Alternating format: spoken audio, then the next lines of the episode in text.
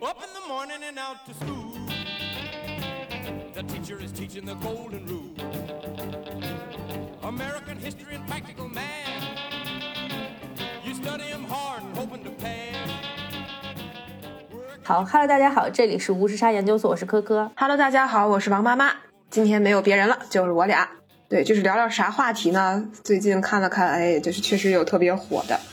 就是啊、花束般的恋爱。我想说这个，我一定要把郑重的念出来。本来吧，这个这个电影呢是二一年的电影，但是因为嗯最近呢就传出来，其实更具体的新闻就是在十一月初的时候，这个金鸡电影的这个推介会上，嗯对金鸡奖它不仅是颁奖嘛，它还是一个电影节的电影盛世吧。就是在这个市场推介会上呢，就是宣布了这个《花束般的恋爱》就要启动这个中国翻拍。由于啊，我觉得啊是由于过往对于韩日啊，我们这个东亚的好好好朋友的一些爱情电影啊，或者是这种都市向的这种电影，有非常多的翻拍，而且大多数都不是很成功，所以一开始大家的这个一些嘲讽和质疑都比较多哈。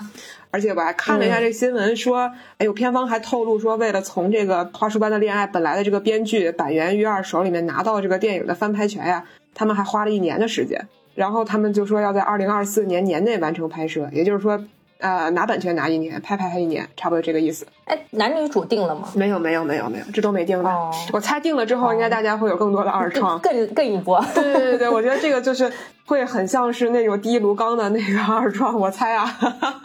对，然后大家有这么大的反应，是不是因为《花束般的恋爱》当年还是算在大家心中留下了非常美好的印象？我我觉得是二一年那个时候院线电影不是特别多嘛，咱们都录过这个电影院是不是要完了的这种、这种那个对对对啊、节目了。然后所以在那个时候，而且他当时引入的时候一刀未剪。几乎当时就没有什么引入片，所以他就在这个市场里面显得尤为珍贵。因为我众所周知，我是非常喜欢电影的人嘛，然后是的 对，所以我当时也是第一时间进了院线就去看了。啊、当时的讨论还是挺多的，但我觉得没有出圈儿，因为比方说我嗯正常的去、正常看完电影刷豆瓣嘛，包括其他的社交媒体，就是还是大家有很多的感触。而且这个电影嗯我很惊讶的发现，就它现在已经进到了豆瓣 Top 二百五的那个范畴。哦，它评分好像挺高的，在豆瓣上。对它那个指标应该是既看你的评分，也看这个评分的人数嘛，就嗯它既看它流行程度，又看它的评价，所以嗯，啊，它竟然排到二百多，二百二十多好像是，我还挺惊讶的。我我我觉得他还挺不错，但没觉得好到这个地步了，可能也是嗯 多方因素造就的时时也命也的这个因素哈。要不简单讲一下这个电影大概讲了哪些内容呗？可呃，能有一些听众朋友还没有看过。这个要要剧透吗？就是反正底下底下是一个剧透呃、你线吧。你一一言以蔽之，来考验一下王妈一言以蔽之。我觉得日本电影的有一些特征都是它有一些很细密的小情感，就是哎是是是可以要捕捉一些小的细节，我很多对，所以你这也不算剧透了，你就对对对你就大，那我来讲吧，你感觉感觉王妈，对我这这这个对我来我有点讲很难介意对，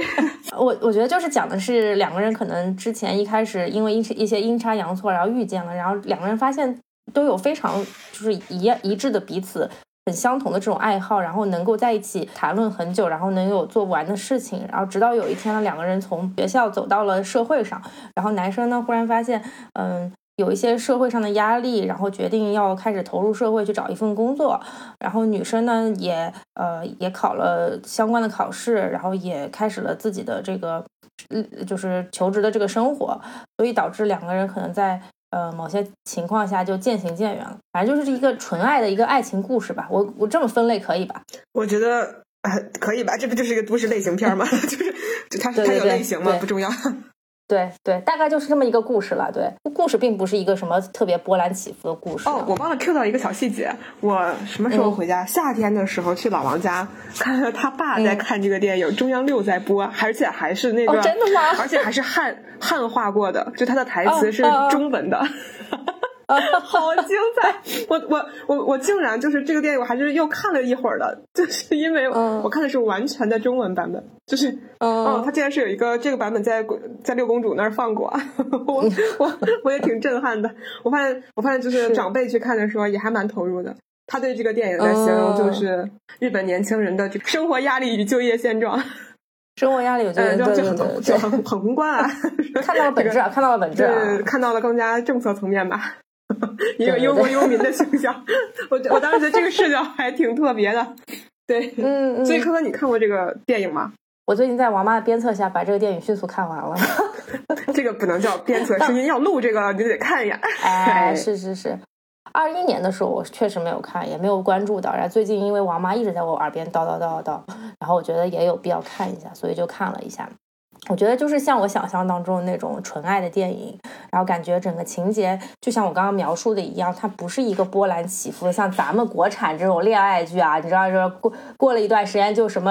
呃男主什么得了绝症，要不然就是男主妈妈跳楼了或者怎么样之类的这种 悲伤更悲伤的故事。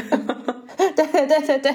我觉得是一个非常正常的一个，就是会发生在。仿佛每一个你我身边的这么一个小的爱情故事，整个故事叙述也都是那种慢慢的，就比较小清新嘛。我我是本身就很喜欢这种节奏慢一点的日本电影。哎呀，我都不敢说，我能说，我我其实非常喜欢小金。怎么说呢？就是作为战犯的小金和作为导演的小金，就对于我来讲是分开的。对，或或者说我也很喜欢《失之愈合》，就是嗯我觉得《失之愈合》的，我能我可能看过将近十部吧。然后小金也差不多是这个数，就是十十部左右。就这两个导演我都非常喜欢，属于我在看这个电影的状态下面是一个非常特别的我，就是安详。哎，我发现你好像是比较能看得进这种电影。对，我会觉得它很有就是韵味，就是它很慢，就是 但是它其实藏了很多的细节。就我对这个事这种事情觉得很玩味，很舒服。就所以，我反而会觉得这个电影，我就有点 没有那么喜欢。我最喜欢的一些小细节，我特别喜欢它开头结尾，就是一一开始的时候，你可能会被闪一下，你不知道他其实是跟已经跟新人在一起了，这两个人分别跟新人在一起了。然后走的时候，你你想他们会对着后面啊，就是说再见，但是他们都知道，他们都没有回头看，又都知道这种默契。我还这种这种小小的梗，我会特别喜欢。嗯嗯，然后。呃，但我其实当时看的时候，我会觉得他们的，比方说很投气的一些点，他们喜欢的演员、漫画，很漫画的知识，我其实不是很知道啊。然后包括说他们穿同款的鞋呀之类的这些，我当时是有点质疑的。我说这个爱好相同，对啊，这很本质吗？就是这个这个很轻啊，这就是消费主义。那那我觉得我们要如果能抠到一起去的话，说不定更持久。就如果我们此时此刻交流的是，哎，那个你你抢了那个券吗？或者是你这个东西是在哪儿买的？哎，你这是在抖音上淘的，还是在什么大众点评上？哎，我这个薅的更更厉害。我有时候觉得这个基础说不定比那个基础更坚牢。对，我当时带着这个质疑了，我就我会觉得他们那个喜欢的东西的点还蛮漂浮的。所以我其实对这个电影，就我我看了一下，我当时是想打四偏三的那个分数的。没有非常喜欢，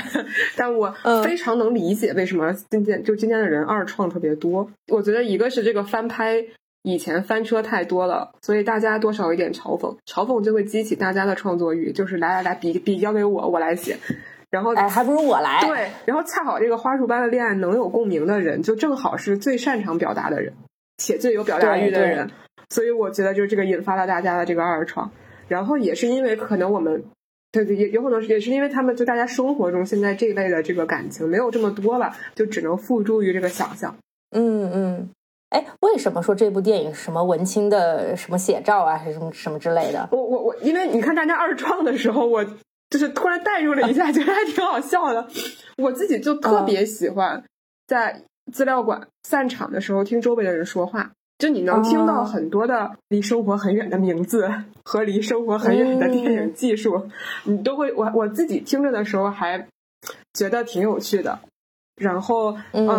我而而然后我我然后还有那种啊，可能可能就是一个人给另一个人介绍这个电影的背景啊之类的，或者是他们分享共同的感受，或者分就是在聊这个电影。我我当时会觉得这个状态很抽离，因为你身边的人很少已经。真的是过这样的生活，但是你到了资料馆的时候，就好像一拨人他就全 全凑在这儿了。这个生活中的少数群体，他们突然间在这个电影院里面，突然间都冒出来了那种感觉。而且尤尤其有的时候，就其实你就去看资料馆，他的那个电影的那个售卖也是更出圈的，电影卖的更火。就是情书，嗯就那大家都知道嘛，情书那你就你就基本上每次都还挺满的，反而是有时候有一些啊冷门一点的电影，就是偏门一点的电影，你你在一去的时候，你会觉得大家的那个反应，你更想我，比方说那个，我之前有段时间听看，我我这两年特别沉迷阮玲玉，我觉得特别美，我以前没有 get 到，就是属于成年了之后的那个审美有更新。哦，然后一般这个电影也没一场也没什么人，但是你一出来的时候你就分享，就你听到那个其他的另外几个声音，不管是男生还是女生在那儿说，哇，阮玲玉真的是太美了，哇，她怎么这么美？哇，原来她在那个时间段就说出了这样的话呀什么的，你你都那个时候你都会觉得你们有很有知音的感觉。哦，这这，我觉得我觉得这种还挺挺挺特别的。然后我猜描述的其他的场景，或者是像啊、呃上海啊，就是厦门啊，我觉得好像 live house 也是一个在二创里面经常出现的那个地理位置，就有什么乐队啊什么的。尤其有些乐队可能没上过月下或者不那么有名了，比较小众。对对对对，或者是它更有强烈的地域性。我看有 Q 到寸铁的，我我我觉得在一刹那间还是有啊，就很像王家卫，就很像那个《阿飞正传》里面说一分钟的朋友的那种感觉。嗯嗯。那所以这部电影的恋爱方式是不是也激发了大家内心的这种文艺青年的基因呢？唉，因为反正呢，我我我觉得你，我觉得粗暴划分文青，哎，随便吧，这样也可以。我觉得说文青可能好说一点，但是我我我我是真的，我说实话，我自己都觉得工作了几年之后，朋友圈都已经开始无聊了起来。我觉得可能是朋友圈这产品本身的问题啊，就大家不太愿意再分享自己的个人生活了。所以我有时候特别珍惜在我朋友圈展现自己鸡飞狗跳的情感世界的人。我我以前挺烦的，我就觉得那种就自己的事情就不要天天说说。我现在看到这个的时候，都会停下来看半天，就是我会记录下一些片段。我就在朋友圈看到一个情节，我特别有感触，非常感动，就是啊、一个女生在呃夏至或者是立秋，总之就是夏天结束或者秋天开始，我有点忘了的那个时间点，就说她很想看那个侯麦的《夏天的故事》，就是这个导演，哦就是一个法国导演，他拍过春夏秋冬的故事。呃，然后他当时就很想看一下，因为夏天要结束了。然后他突然想起来，说自己的那个电视上的 B 站大会员还登的是她前男友的，他们那时候刚分手不久。然后他就想蹭一下，因为那个好像在 B 站上能看。然后呃，这个时候他就把电视打开了，发现点开这个视频，这个视频正好进到片尾，然后一看历史记录，这个片子刚刚有人看过。哎呦，哇！我当时就，他当时说就是发了一下这个朋友圈，我不太确定他，比方说有没有屏蔽他这个对呃前男友，就是，但我当时的感触就是哇，这么清新的爱情我很久没有见过了。嗯，但这个爱情已经已经已经结束了，这就是只是后来，对吧？就这个这个就是更让人回味的感觉。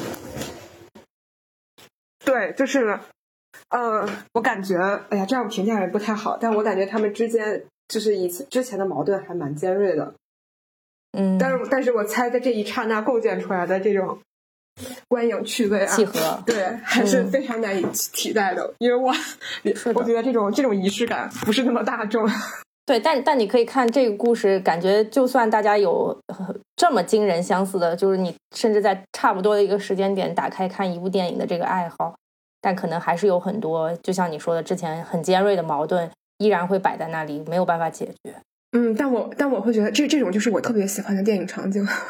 那个细细细的扣儿。然后在当时，其实那个呃《花束的恋爱》刚上的时候，在豆瓣上还是引发了一些关于豆瓣故事的回回味和讨论的。也有一个很近似的故事，但是相对来说，到截止到目前都还是两个人在一起的。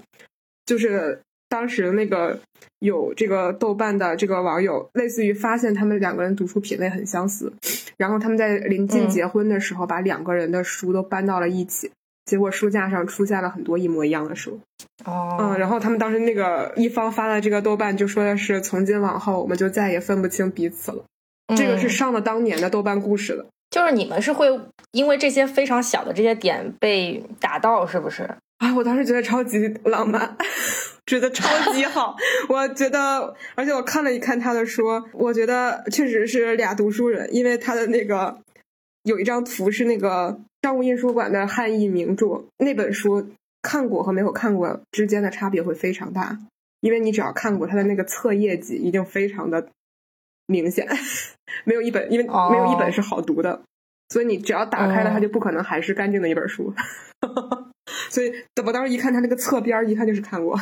嗯，因为我有我有一套，我有很多这一套系列里面的书，有的时候是为了上学的时候的一个一些阅读书嘛，我看过和没看过特别明显，就是粗粗心的和那个真的哭着翻过来就不太一样。我我我会觉得这种非常的感动。然后还有那个哦，我当时还有一个短评也特别火，就是在《卡拉马佐夫兄弟》这本书某一个译本的下面。就是有一条最高赞的短评是：你现在的女朋友可以像我当年那样和你聊这些书与音乐吗？还是说其实一直以来这些根本就不重要？这看上去可能是嗯，可能是后面分手了或者怎么样。我当当时这个当时也点的很高。嗯，所以文艺青年在找另一半的时候是会拿这个相同的爱好作为非常重要的指导去找自己的另一半吗？我们现在在划分吗？就是你我之间？是啊，我就觉得很很神奇，就是这些打动大家的点到底是什么地方，就是会让你这么的感慨。我觉得它不是我择偶的唯一标准，但它是我嗯找朋友的一个重要标准。就是对，但你却是因为别人的感情而感动的。啊，是是，就是就是不，因为这个进阶就是，首先我会很怀念跟我的朋友去谈这些事情的时候，嗯，然后我的另一半可能就来自于这些朋友，是，它是一个进阶过程，就是它是一个子子级子级，对，然后它它对于我来讲，这个我会记得非常多我们在谈这些没有用的事情的呃片段，就是跟很多朋友，不管是同性的还是异性的。我觉得这个在这一点上对我来讲很重要，我可能会永远记得我们在某几个晚上在聊这些有的没的的事情。我记得我我刚上大学的时候就确实有这种很快乐的感觉，因为好像当时跟班里的几个同学就是会聊到一些非常现在想来很奢侈又很幼稚，但是我觉得很美好的 一些个聊没用的事情的晚上。而且因为上大学，你就会觉得好像大家还是来自于。各个地方的嘛，好像以前的背景没有这么接近，而且反而是好像以前你好像觉得这个朋友都是一起长大的，但是也没有特别多的共鸣，就是一起长大的，你似乎应该更容易找到一些喜欢的、共同喜欢的东西的这种。但是你到了大学之后，你发现哎，我们如此的不相同，但是在这种很小的事情上，哎，竟然还蛮相同的。好像我以前关系这么好的朋友也没有，就还挺特别的。哎，你知道你这个非文青版是什么？就是一群人凑在一起，忽然发现自己。刷的都是同一个抖音 UP 主哦，那个不叫抖音 UP 主，抖音抖音博主。而且我觉得那个有流量算法，就是就是它是被动的，就是你啊。但是我觉得，我觉得，但是那个池子也很大嘛，嗯，所以你其实也对吧？大家能刷到一个，或者你经常坚持刷下去一个，或者你看的都是一样的类型的，这个其实也是很奇特的一件事情。我想想啊，就是大家可以代入一下这种感觉，就是就是，如果不太能理解王妈那个感觉就是，相当于运营给你打的标签和另一些人的标签 是呃，有十个或者十五个都是一样的。这样也蛮特别，就是这样的话去说他的话。哎呀，这样说完之后，可以说浪漫全无。对，咱们有百分之五十的标签是重合的。我我我到现在都记得，有一天我刚上大学的军训的有一天晚上，我们好像有几个两个男生和两个女生，我们就四个人在聊天，然后突然间就聊到了以前读过的文学作品，然后中间有一段的时候，那个男生说他前段时间在读读汪曾祺。然后有一篇让他印象非常深刻，我说是不是黄油烙饼是甜的，但是眼泪是咸的？他说是，我当时那个感觉，我靠，就就是就是那个因为那个那一篇就叫黄油烙饼，然后这是这是那一篇的结尾，就你你看非常感动，因为汪曾祺写的书也是嘛，就是我觉得他他是蛮像的，他们的从美学上就是我我感觉我自己的个人感受啊，就是和一些日本电影或者什么的还蛮像的，就是很很平实。非常的朴实，就是一切的嗯点都藏在一些细节上面。就这个这个小这个部分，其实讲的就是他奶奶在特殊时期，因为没有油没有这些东西，专门就给他去烙了这个饼。然后他因为就是一边哭一边吃，所以他最后一句话是：“哎呀，这个就我就不剧透，大家慢慢看吧。”就是这就是最后一句话，结尾就是蚝油烙饼是甜的，但是眼泪眼泪是咸的。嗯，我没我就当时就非常的，我当时就会非常的感动。但是你说我们要成为情侣嘛，那是绝对不可能的。但是就是。你你没有，你不可能是跟，就是他是你你是不会跟这样的哦，你只会在那一刹那间，就是我们觉得，哎，我们是很好的朋友，就是可以一起选一些课呀，或者是就是平时一起多交流，或者选一些社团啊之类的。但是我我会对这个东西很珍重，但是这个东西我不认为是局限在这个爱情里面的。我对，嗯，那所以电影还是更显得美好一点吧，就是。嗯或者他把很多事情浓缩在了这么一个片段里，就是两个人因为阴差阳错遇见了，然后之后因为一些爱好，然后愿意更加深入的去了解。我我觉得就是可能可能跟你你的那个寻找亲密伴侣的那个方向就不太一样嘛。对因为你说你可能是一开始因为在那个圈子里面，然后再在那个圈子里面去也也不是，就是去去我觉得它是条件之一，但不是所有。就是你这就证明交朋友或者是我人有一刹那的交集是很容易的，但是长久的生活嗯确实还有其他的事情要考虑。对，这就是为什么王妈的爱情长久了，电影里的爱情却没有长也久。不，因为我爱好广泛，我就、哎我就没找着跟我百分之百贴的人，因为我总会在某一个点上找到靠谱，就是喜欢的就可以。我我觉得大多数层面上就是在某一些点有契合，但是你整个的态度是 open 的，就是对你喜欢的东西，我也愿意去了解。我觉得这个就对只要是你的人的性格是一件对很多事情是包容和开放的，或者是对自己不嗯了解的事情是不贬低、愿意接受甚至好奇的，我觉得就是我觉得这个才是更底层的东西。所以我当时看的时候也很感慨，我觉得怎么可能这个世界上有这么相像的两个人？就像你说的，连那个鞋子都是一样的。我觉得就是这个，可能电影是有一些过于美好的成分了，因为大家生活背景都那么不一样，世界那么大，你们相遇了，为什么会怎么会这么相似呢？对吧？不，我跟你说，我觉得咱俩的想法是正好相反，对于这个电影里面的情节，我觉得是嗯我们都是中国人，都接受了相似的九年义务教育，让你找十个八个相似点，总是能找着的。我总觉得他们是找到了一部分相似点之后，然后他拼命的互相洗脑，就是我们还有更多的相似点。啊，对对，对我觉得也有这个成分。对对，就像那个，好像是不是约他去看木乃伊的展，但其实好像那个男生并没有特别想去看，对，但是为了迎合那个女生，所以还是去看了。直到后面电影的结束才交代了这件事情。是的，所以我觉得多少有一部分是这种原因。对，就是说，其实，在相处的过程当中，最终，嗯，我我觉得是不是就是寻找相似或者寻找共同点这件事情，也不停的在推着他们，他们好像有一种我必须得不停的去找到我们相似的点，或者我必必必须不停的去迁就和配合对方喜欢的东西。我觉得可能可能爱情当中或多或少还有一部分这种的这这种事情在吧。就是一开始的时候，可能两个人谈恋爱的过程当中，嗯，你很担心说我们两个人的喜欢的东西不太合拍，嗯，就是我会觉得说，他们两个人其实更根基的东西并不相似，因为我我我觉得我去当社畜，或者是我希望在主流的呃评价体系里面更成功，评价体系等对和啊、我就享受小日子差不多就行了。其实这个他们本质上反而是不一样的，是就追求东西不一样，对，只然后你就更深层次的东西是不一样的。其实这个我觉得就是呃，如果你们本身整个的价值观是更近似的话，你们终究有一天爱好的事情是可以后天习得的嘛。就是嗯为什就是我们天生就喜欢，在我们认识之前，我们就已经各自喜欢彼此喜欢的东西了。和对，那个我因为认识了你，于是我更多的认识了这个领域的事情。就是我觉得这两个事情没有区别、啊，慢慢爱上这个对啊对啊，事情是有我觉得这个是没有区别呀、对啊，我觉得这两个都很，就是文道有先后的区别。对这个这个先后顺序，我觉得并不重要，重要的是我们最后是在一条轨道上，我们终将会遇到这样的风景，就好像说我们都同样都是从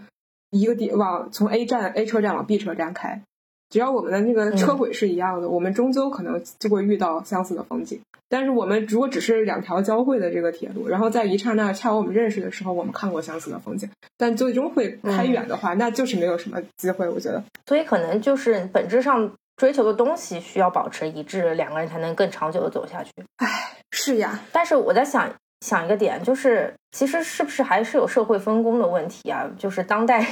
社会，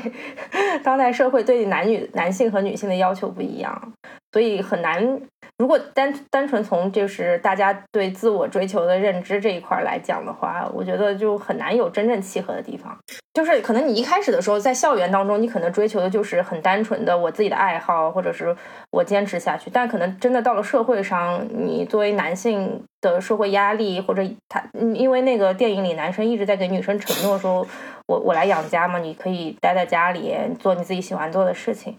我觉得是不是社会分工或者潜在的这种社会分工和社会压力对男性和女性是不一样的，所以也导致他们最终对于就是自我价值的追求是产生了分歧。我觉得至少电影里可能是这么展示的，或者是日本社会可能就是这个样子，对说不定韩国社会更夸张。就是，呃，但是，嗯，因为这个女生也并没有要求这个男的做啥吧，哦，这个这个男生主动要求，对，主动要求当社畜社畜，对。但我觉得就是，其实我也无可指摘吧，就是他的自我发现，我觉得每个人都有改变或者去发现自己的这么一个过程吧我。这么说吧，其实我我还我我我这么说吧，嗯嗯，从我嗯身边统计学来看，我其实没有认知到，我没有看到，截止到目前，没有看到我身边非常纯粹的文青朋友现在 下海了，真的。我刚才想了半天，其实没有，就是他们可能在过很社畜的生活，但一定有坚实的精神家园，就是不太可能这么如此的容易的被破碎掉，除非这个精神家园本身就不坚固。我没有，我觉得这里是没有性别之分的，就是这个所有都市人就是这样。嗯，我觉得可能会在某一个时间段就要放弃责任，就是可能要我们会用承担责任，或者是我人到中年或者怎么怎么样的。但是我我嗯我有的时候会质疑，可能这个是这个就是我非常个人的这种幼稚吧，就是我会很质疑，这个人真的会失去这些吗？我不是很相信。你说的失去是什么？你说这男生失去了自己当初追求的爱好是吗？对，如果他本身就真的极致热爱的话，我不是很相信啊。就是哦，我这我我突然想起来有一个，我之前在知乎上见到一道题，但我当时那道题觉得极非常被冒犯。就是如果是给你六千万，但是让你余生看不到月亮，你能接受吗？我我觉得这种题对于我来讲，就我当时还批评了一番，就就是我很不能接受，可能大家就会抖个机灵啊什么的，但我自己就觉得。我好难接受啊！就是你我，我觉得我们生下来就不是为了，因为那个钱，它说归到本质是一个一些人营造出来的物质骗局，但是月亮是我们生而为人就应该享受的权利。嗯，就是我会觉得这样这样的问题就很冒犯，然后我突然间就觉得好像是我的问题。我后来就去看了一下其他人的回答，我在思考我自己。我坐在那儿反思了半天，就是我当时义愤填膺的先写完了回答，写完回来之后，我就去看了看我的评论区，看了看别人的回答，然后我当时就嗯、别人怎么说的呢？别人都说的是道理，我明白，我选六千万。哦，比起六千万 看不到月亮算什么？自己画一个不香吗？太喜欢这个回答了，但是六千万哪里领？觉得还是理性还是感性的问题吧，这个事情。这个就是我当时在我当时想表达的就是类似于这种看法，就是没有办法是、嗯、就是替代这个东西。所以你其实站在你的角度，你对于男生觉醒要去做社畜这件事情是非常不理解的，是吧？我理解啊。我就是我理解，我都理解，但是我就不找这样，我从头我就不喜欢这样的人。哦，我我上我上大学的时候就会说，就是 对那种非常受主流认可的事情，就会经常冷嘲热讽，嗯，是吧？嗯，所以就从我不是从大学起，我好像从从会写字儿起，就很善于对这种事情冷嘲热讽，直到今天，就是属于我们、嗯、对。然后我觉得我就不是很喜欢。特别特别社畜的人，我我不是认识的朋友不都知道我喜欢不爱不上班的人？对对，这不是我以前的一个重要择偶标准吗？就是我不喜欢上班的人，我喜欢没有被工作折磨过的脸。所以我我比较能理解这个男生的想法，然而王妈就是不是很能理解。我不是我我理解，就是哦，你理解，我理解他的想法，不会接受这种男性。我接受，我也可以就是当个朋友啊，或者是我们聊聊天，听听他的。致富经啊，我都很感兴趣，但是我绝对不会跟这样的成为知己型的好朋友，嗯、或者是情情侣的。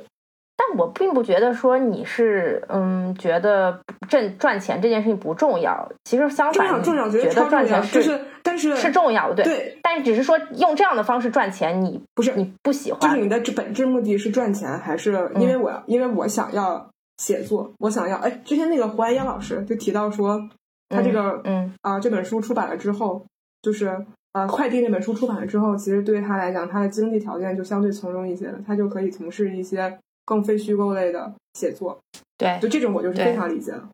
就是他其实他的主线条不是挣钱，但是因为他要有承担一些社会的责任和供养自己不挣钱的爱好，呃甚至是事业是不挣钱的事业，那那他就那当然有点钱活泛一点，对于他创作是好事，对吧？我我之前在嗯其他作家里面看到这个我都能接受，就是我还我还有一个比较喜欢的作家是郑直，我之前我之前看到他就是会跟别人说，他甚至写过一些黄色小说。为 早年为了挣点小钱儿，就是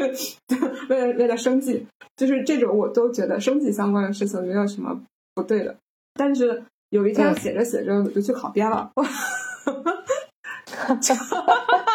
对不起，这个就背道而驰了不。是我，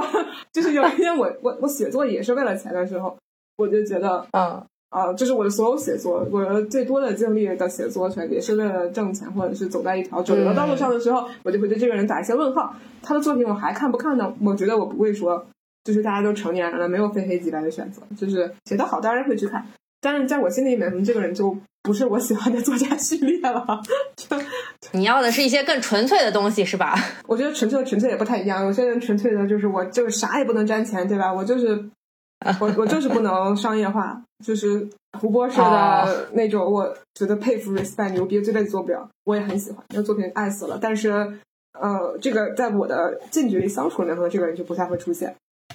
就是他还是我非常珍视的人，但他不会是一个跟我拉近关系的人。哎呀，天呐，这样说起来，我嗯天呐，我感觉今天踩了一百个雷，就是 就是都是王妈我。对我非常的敬重，就是极其的欣赏，但是不会在生活中有交集了。嗯嗯，我今天理解了，其实根根儿上其实是对于这个选择的的大家的不同的理解吧，或者是说大家对于呃人生道路的选择的不同的看法吧。对，但是其实这样也比较容易拎清楚好朋友啦，就是 你能你能迅速的调到这个频道。比方我有一次发微博，然后就是看刷微博，然后看到一个大放厥词的姐妹，然后嗯我其实不认识这个 ID，、然后我就仔细嗯，我就仔细看一下这是哪来的姐妹，跟我想的一模一样。点进去一看，再研究了一下她的这个互动，发现这就是我平时的姐妹呀，只是我不知道她的微博 ID 而已呀。哦，是对这个，而而且以我过往在这个相亲平台的这个工作经历，我嗯当时就觉得可能在这个九八五相亲平台上面，很多人可能有过一些生成的一些爱好，而且他们就更嗯。擅长于把这个爱好学做到极致。你会怀疑他到底是真的爱这件事，还是因为做出来这件事，大家都还是在做它是一个标配，他在做题，就是他这个迷惑性就更加强，你就看不出来这个对他的偏好的。对，我我我当时会觉得这种极致的人还蛮可怕的，就是尤其是我们学校的人，我隔壁学校我不是很确定，但我们学校真的就是可以把所有事情都做到极致，哪怕他不喜欢，不是真的喜欢，对，然后把哪怕他不是真的喜欢把这个事情当成了一个标签嘛，对吧？就把人家都做到那个程度了，你把它当成标签，我也觉得这样说是不不合理的，因为他确实投入了非常多的时间精力，但我会很质疑他是出于理性的角度，还是我很感性的热爱，他迷惑性太强了，我我有时候会有点怕怕的，就是有。点庆幸说，嗯，不用跟他们 相亲，我们不是很难是一路人，估计都觉得彼此你的担心来自于哪里呢？你担心可能两个人谈着谈着恋爱，有一天他忽然跟你说：“我其实不是真的爱这些”，然后你的世界就崩溃了，是吗？不是，就是我们不是一样的人，对。嗯，哦哎，但其实你这样子的选择标准也很单一啊，就是就是我一直以来都非常单一啊！你不就你 我的我的择友和择偶，谢谢你选择我。我的择友和择偶都很单一，你们不知道吗？你我我看上你就是一个不着急变现的，就是我能感觉到你对这件事情很热爱。就是嗯你在嗯任何一个有病痛的时候，或者是很忙碌的时候，这个优先级都会排得很高。而这件事情，如果你理性的看，没有那么多收益，就我就会觉得这件事情很吸引我，非常喜欢这样的人。哦，原来是这啊，你不。知道吗？我都会觉得这种就特别有意思。我经常觉得你的举动很有意思，然后，而且就是，而且而且你更强的是，就是你的执行能力又非常强，就是让我会觉得，嗯因为我就不是个执行能力很强的人，我可能干其他事情也也做不成，但你明明干其他事情能做成的情况下，就是你的机会成本还很高的情况下。就我，我觉得你一定非常热爱这件事情，而对朋友啊什么，一定都是非常，就你对这个某一个话题或者对某一个人都是很真诚的想了解，就是嗯就就我就我对这种有这种偏门爱好 的人都非常喜欢。哦，哎，你不知道吗？我我第一次表达这件事，我不知道，我以为你是热爱做播客。我对我原来你是喜欢我，我今天终于知道了。我我真的觉得你特别有意思。我没有表达过这件事吗？我我而且我我觉得咱们选的很多嘉宾，我也是真真诚的觉得挺有意思的。哦，对对就我觉得我们选的绝大不是绝大，就几乎就是百分之百吧，就是所有嘉宾，他们都各有各的离奇之处。你你不觉得我跟嘉宾的那个气质都很符合我们这种吗？对，是的。你你特别是今年啊，对对对，就是挑嘉宾的感觉，就是我觉得我们之前很多人都在做一些把时间精力花在一些看上去收益产出没有那么高的事情，没就是在很社畜的。这个大环境下面，还在营造自己的，我们说爱好啊，或者是他自己的比较坚实的精神家园的。嗯，哇，我我今天倒是听到这段话还是挺感触的。我因为我在想，我觉得我好像不是一个特别标准的文青，因为我也没有像王妈天天爱读诗歌，然后又爱看小众电影，本人还是活得比较俗。但今天听到王哦，王妈把我对去，我还觉得你特别有意思，就是你会去刷一些密室啊什么，就是在我看来。就是就是就是，你是真的很喜欢去刷 密室，你知道吧？就是虽然这个爱好我不理解，但是你对这个爱好的痴迷，我没有嘲。我其实虽然听上去很像嘲讽，就是因为我可能跟老王代长了，说话都有点那个阴阳的样子。但是，嗯，我从实际上我会觉得这样 实在是太可爱了。哎，所以你觉得你并不需要去理解我的爱好，但是你你也可以能够觉得说。呃，我们是同一样的人，是吗？就是可能虽然我们有不一样的爱好，是的，是的，我觉得这个就是跟花束里面的那个很不一样的，就是最大的区别吧。对，嗯嗯，就是只是说你对，所以其实只是就是会对一些事情热过过度热爱，但是可这个事情可能我们不理解，但也没关系，因为当我们只要有一点相交集的时候，我们就会一直坚持走下去。比如说录播课，是是是的，就是它有些本质的东西是。是不变的，就是因为我觉得我们对于某一些事情的坚持或者追求，或者是真正的热爱。我觉得，因为因为这两个人，我觉得从本质上，他们俩根本就不是一类人，他们只是凑巧寸了寸了。然后我觉得这种遗憾是因为，呃，大家可能过去的经历没有这样的经历，或者在时间段某一个时间段遇上了这个听上去相似，但是可能本质上并不相似，但你并不认可的这种人。但是因为这个，我我确实能理解那种，尤其是如果你的爱好非常小众。然后你在茫茫的人海里面能够 Q 到这句话，或者是 Q 到相似的喜好的时候，那种极其的孤独被解救的兴奋感，对对对。尤其是如果你的爱好越小众，越有可能就是有这种很强烈的感受。是的。您正在收听的是无时差研究所。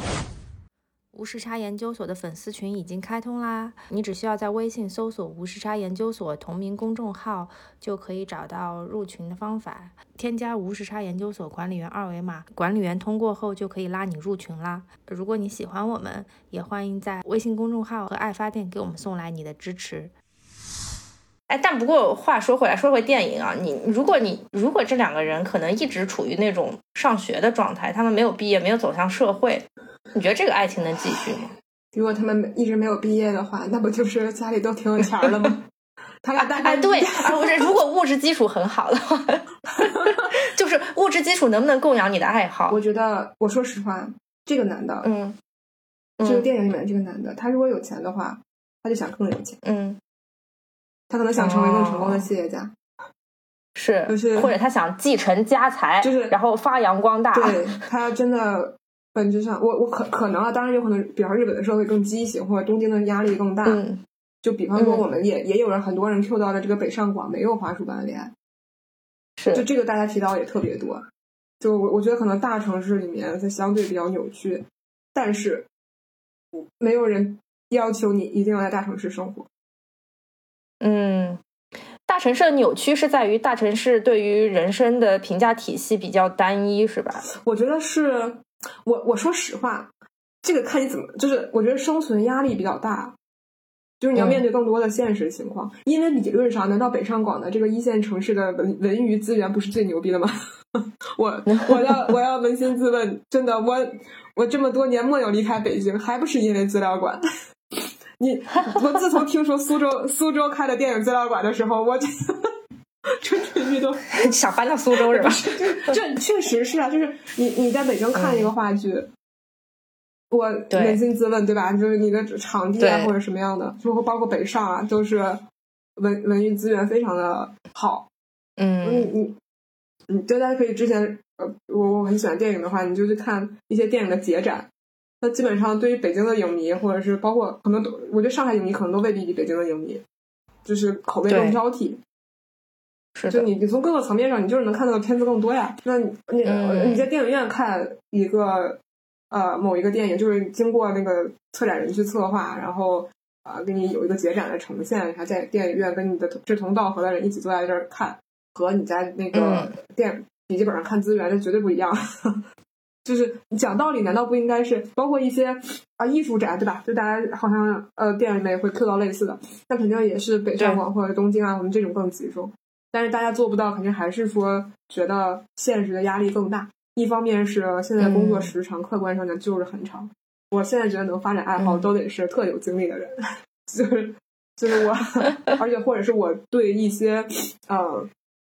相对哎怎么说呢，就是有确实就特别有热爱的这个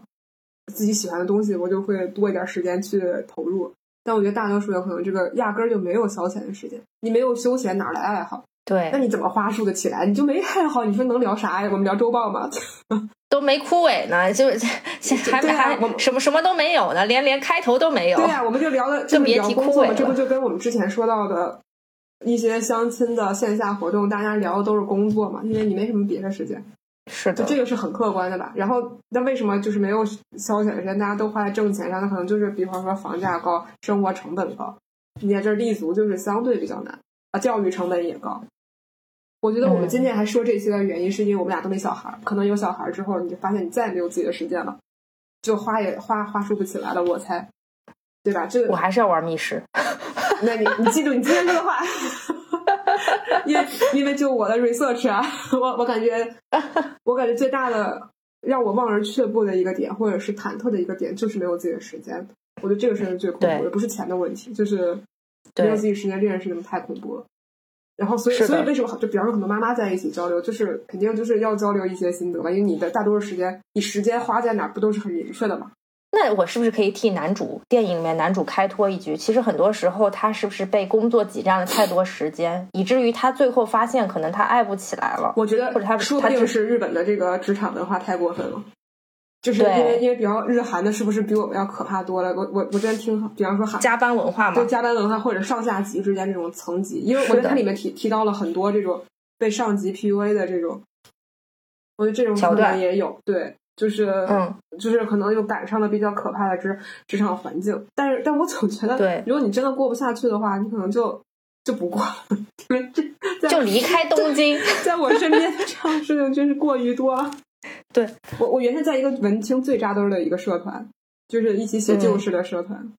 我现在回，嗯我现在看我当时的好朋友们，他们会做一做一些对现实的妥协，但是只时至今日三十三十出头的人了，就大家还是会凑在一起分享他最近的作品。然后，就是你这个东西都已经是花时间了。嗯，我我我我今年，尤其上半年的时候就没有看相关的东西，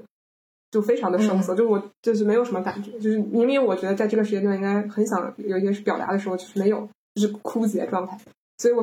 我就能坚持写作的人，就是一定是一直在输入和思考和感受的人。然后，然后我当时觉得这个状态挺可怕的，我有点慌，我我上半年是贼慌，就发现整个人所以开始猛看书。也也不也也一直在看书啊，我上半年也在看书啊，就是一直调哦，那他开始猛写诗。没有猛猛调换一下阅读的内容。啊，哦，对对对，这就是就有点慌，就是你可能就是没有在那个精神状，因为我上半年看的书可能也过于艰涩，嗯，就是还是很有意义的书，但只是可能不是非常的浪漫，可能可能就是可能 whatever，反正就是上半年就比较枯竭，也也可能是工作比较多。然后就我就会很害怕这个状态，这个这个状态会会让我敲响警钟的，所以我觉得自己很难陷进这个纯社畜状态。我会自动远离这样的工作，正如比方说我之前裸辞我离开互联网公司，都是因为我感觉到了个人的时间受到了侵害，就是嗯，我感觉我无法继续我的呃精神家园建设。哦，所以我特别喜欢，就是啊，我好像看到其他节目也提到，比方说像万寿书园这种也是，对于我来说，就大学的时候在那边看书，它的最大的点就是作为一个独立书店，可能最大的点就是你，就像它看上去很凌乱，然后，但你确实，因为我每一次去看都不是一个人，就你能回忆起很多跟好朋友一起交流，就是你你其实是以交流为主，最后可能就。我好像都没咋在那儿花过钱，就特别愧疚。今天搬走的时候，觉得 人家搬走的时候，觉得都是因为我这种抠搜的人，坑的人，可能就是我这样的人太多，人家经营才不善，也不一定是经营不善吧，就是反正至少没让人发上发上财。然后，但是我对于我来说，它是一个公共空间。然后我我是跟我的好朋友在那个地方门口，在那边的咖啡厅或者是怎么样，就度过一个下午。我们这个下午可能不聊作业，不聊找工作，就是。就是很纯粹的聊书本，对，所以就是，所以对我来讲，就是这就是一个实体的这个精神家园嘛。嗯，但是搬走了，可能就是难过的点，就是他好像要进到五道口购物中心，我有点慌。是吗？是的，是的，是的，搬进去了。对他进到三楼还是四楼？打个广告，他们家是十二月份开，其实离我更近了，但是，但是我就我就心里有点慌。就是我觉得这是一个勇敢的决定，就说不定可能吸引了更多的人。本来不那么喜欢书，他看到了，然后进去了，他就不会，他可能，嗯，不是一个小众的、小众而独立的地方，也未必是坏事，反正就是看，就是观望嘛。我我自己觉得，就比方说，你你知道北京有个地方叫老书虫吗？以前很早以前，不知道。我我我第一次听脱口秀表演，第一次还去参加过一个，就最早去参加一些作家的这种新书的发布会。很小型的，就可能读读书啊之类的。我记得特清楚，第一次去叫 Bill Porter，一个老外。然后他虽然是一个外国人，但是他写了很多那个中国，他去探访了很多中国诗人的墓地。就他有一个非常浪漫的描写，什么就是到了这个杜甫的墓前面跟他喝酒，一个 一个外国人 啊，嗯 嗯，然后就是这种啊，然后他算一个汉学家。我当时就觉得这个地方是我的精神家园。然后就后来老书城关了。就我当时就是那种轰的一下，就我就我最爱的那个书店，今天是他的最后一天那种感觉，就我我会我会非常恐惧这种事情。然后，但是这样的事情，我感觉就这两年是不知道是我年岁到了，这个世界本来就如此运转，呃，于是两相叠加，让我觉得好像我们的这个精神家园在逐渐消失，花束般的恋爱可以发生的这个地方也在消失。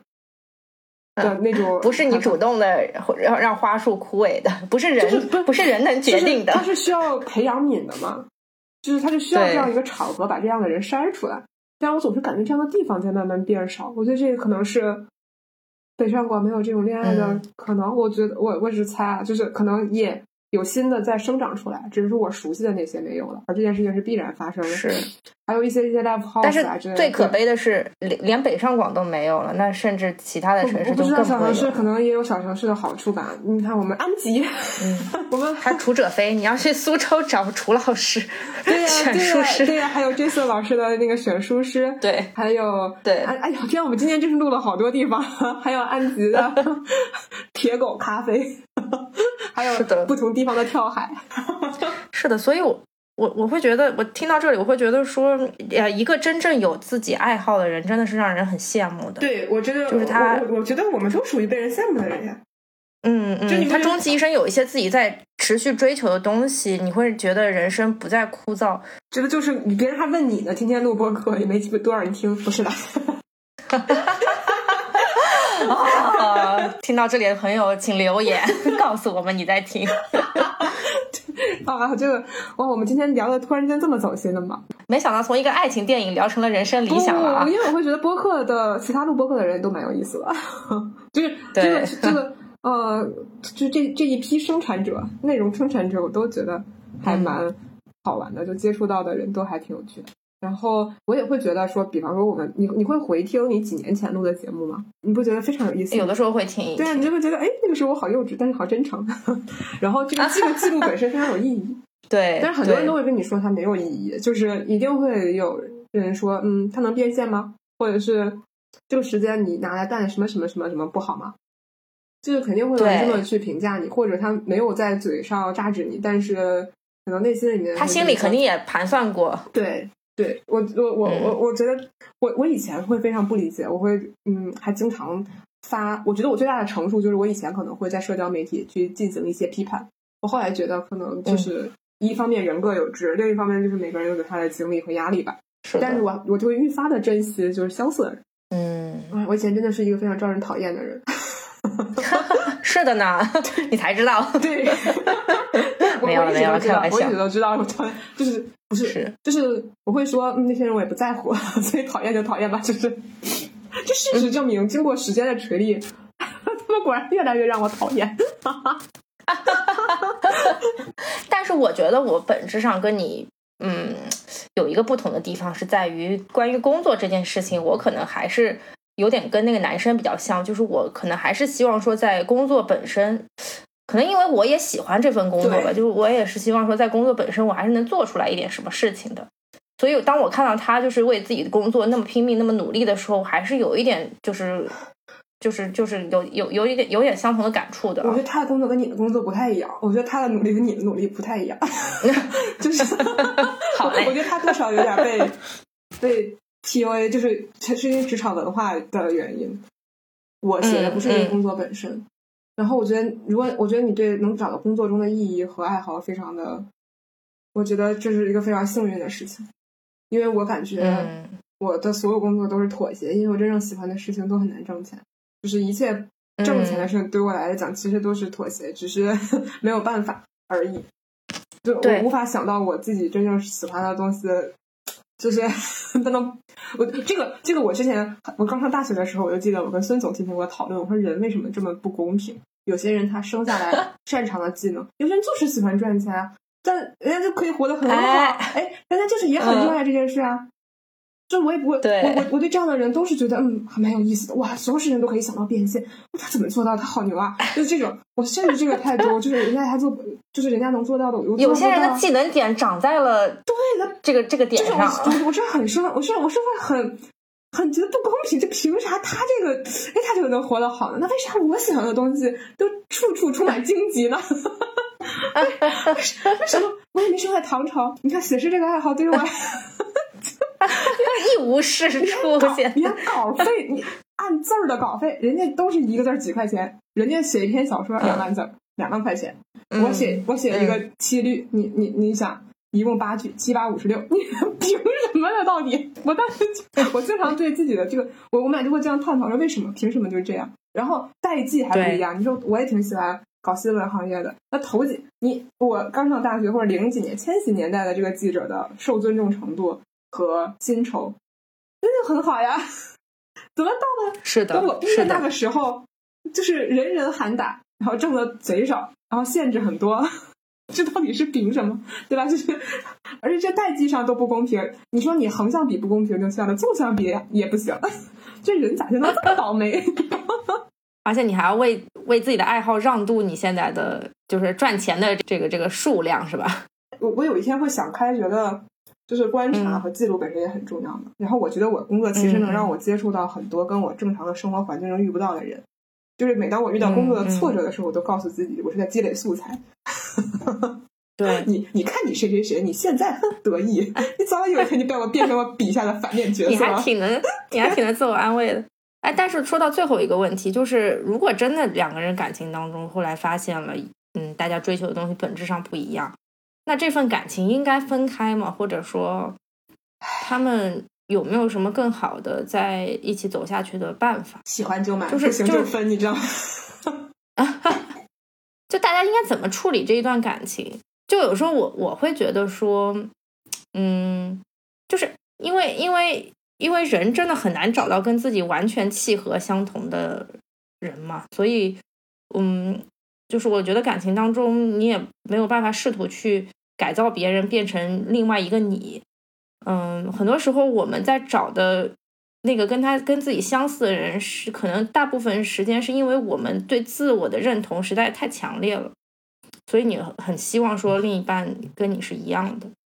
但但你但但很多时候你就得接受这个现实啊，就得接受这个事实，他们大家可能就是不一样的。那那我我如果是我的话，我对待这件事情，我我可能就是觉得说是交给时间吧，我觉得。感情这个东西是两个人不断弥合和不断调整的这么一个过程。我的感情生活已经，你要怎么看？我我有一些一分钟的出轨，就是 哎，要不要聊这么激烈？这不激烈啊，就是这不激烈，这个我会我会分享啊，就是、嗯就是我我本身就是一件都是报备过的，就是你、嗯你只会在几分钟里面觉得上头，但是你很快就下头了，无论是一个虚拟的人，还是一个真实在你旅途中或者什么时间段偶然碰到的这个人，嗯就是嗯，但你不可能就是超过那一个情境下，是我觉得这，个是一种，然后你不可能放到生活这个大的环境当中。然后我其实不是非常能凑合，我会对你跟我是不是一类人这件事情有很强烈的，就是需要，就是我觉得有些地方是可以修改的，就是你的一些沟通的方式啊，或者是小的缺点呀、我觉得是可以的。但是嗯我们是不是同样类型的人，就是还我我我觉得是蛮本质的，就是在我过往的经验里面，我都会让他结束他非常的果决。我没有今，嗯就是就没有心，就是，但是不是说，但是这种我不太会跟我们两人穿类似的鞋，或者是就是这种花束般恋爱里面那样的人，就真的在一起。我觉得我大多数会停留在我们聊得不错，但是就是有一点像像那种我在 date，但是不一定转化成真正的关系。但是我我也我也从来不认为，就是我们最后的结尾是分手，它就一定是坏的。啊、我们最后在一起了，他就就我们结婚了，或者是怎么样，他就一定是好的。就是因为我觉得所有的感情里面都充满了遗憾，也都是值，就是真正好的感情都是值得回忆的，就是或者是有它非常美好的成分在的。它是一个流动状态的，它是我体验的一部分，就是因为 in the long run，就长远来看，一切事情都会终结，它注定都是悲剧收尾。所以，只要我们在过程中有过非常美好的时候，就是有像花一样灿烂的时候，我觉得它这个事情都是一个叫什么 H E 对吗？Happy ending。就是就是就是就是，所以那天你突然说 B E H E 的时候，我会就是我没有从这个维度上去思考过这个问题，你知道吧？因为我现在发现了一个现象，就是大家会说，嗯就是我会把它分类，然后我就只看 H E 的，不看 B E 的。就是因为我好像受不了哦或者怎么样，就是它有一个很很粗暴的分类，然后我就会经常觉得，就是哪一个东西不是 B E 的呢？你所有东西都哦就是一定你，我说不出来任何一个句子它不是 B E 的，就嗯就是我我我就觉得这个这个说法本身我就就是我就没有觉得这个世界上存在 happy ending，你知道吗？你觉得没有什么东西是会会有 happy ending？我觉得他会 happy，但没有 happy ending，因为在结尾都一定是很悲伤的，就是他一切的感情总会有一个结尾，这生离死别也是结尾，就即便电视拍不到，对，吧？只这是只对，只是恰好没有呈现出来而已。好了好了，不矫情了啊，就是，所以，所以我会觉得，所以我会觉得这个他们恋爱非常美好。就是在我看，就是我看这个电影的时候，我觉得我都没有什么遗憾。我觉得他们在终结在一个非常好的时间，他们甚至可以终结的再早一点儿，这样它就更美好了。就是，所以，就是，所以我当时，我当时主要是这个感觉，就是我没有觉得这个电影是一个很令人惋惜的事情。我是觉得有些人可能终其一生都没有过这样的恋爱，所以这个是嗯非常好的，哎是，我觉得这句话是对对就是嗯有很多人从最开始，就是你知道这个花束般的恋爱，包括这个男主，他都是蹦跶过的。有些人一辈子都是不蹦跶的，觉得这个不重要。对，但是就是对对吧？就是所以我觉得这个事情，我觉得这种恋爱基本上本身已经超越可能全东京的百分之九十了，对吧？然后你在漫长的历史里面，很多人是有出于各种各样的利益结合，或者是各种各样的妥协。就是他们中间因为不妥协恋爱，然后因为妥协不了分手，我觉得已经很很很幸运了。是的，是的，是的，在你漫长的人生当中，还有这么一段曾经很单纯的因为爱好在一起的这段感情，还是挺对让人对珍惜的。对，哎，我觉得你你这样很会用“单纯”这个词，蛮蛮有意思的。所以你觉得不单纯是啥？不单纯，就是你跟他当初在一起的时候，可能更多的考虑的是你们俩有没有共同语言、共同爱好，你并没有考虑说我们俩未来会怎么样啊，啊我们俩的这个家庭背景啊，或者是我们俩的这个职业方向呀，就是你没有考虑其他很多。呃，其你没有考虑其他层面，就是传统意义上那些择偶标准那些东西，你完全都没有考虑这个赌王，赌王扩张，扩赌王家庭哎对对扩张。对，那好，今天是一期跟王妈的闲聊节目。我们借《花束般的恋爱》这部电影要重拍的契机，回忆了呃这部电影当时给我们带来的一些感受。嗯，也聊到了很多关于文艺青年选择呃朋友、恋爱对象的这些想法和看法吧。对，然后也希望大家喜欢我们这样的表达方式。对，也喜欢我们花花束般的无时差研究所。长久的不要枯萎下去啊！对，然后如果大家有什么想说的，也欢迎大家在评论区跟我们积极互动。好，那今天节目就到这里啦，谢谢大家，拜拜，拜拜。corn right into the slot. You gotta hear something that's really hot. With the one you love, you're making romance. All day long, you've been wanting to dance. Feeling the music from head to toe. Round and round and round you go.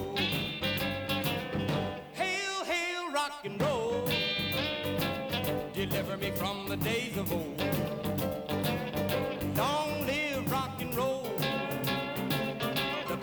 drums loud And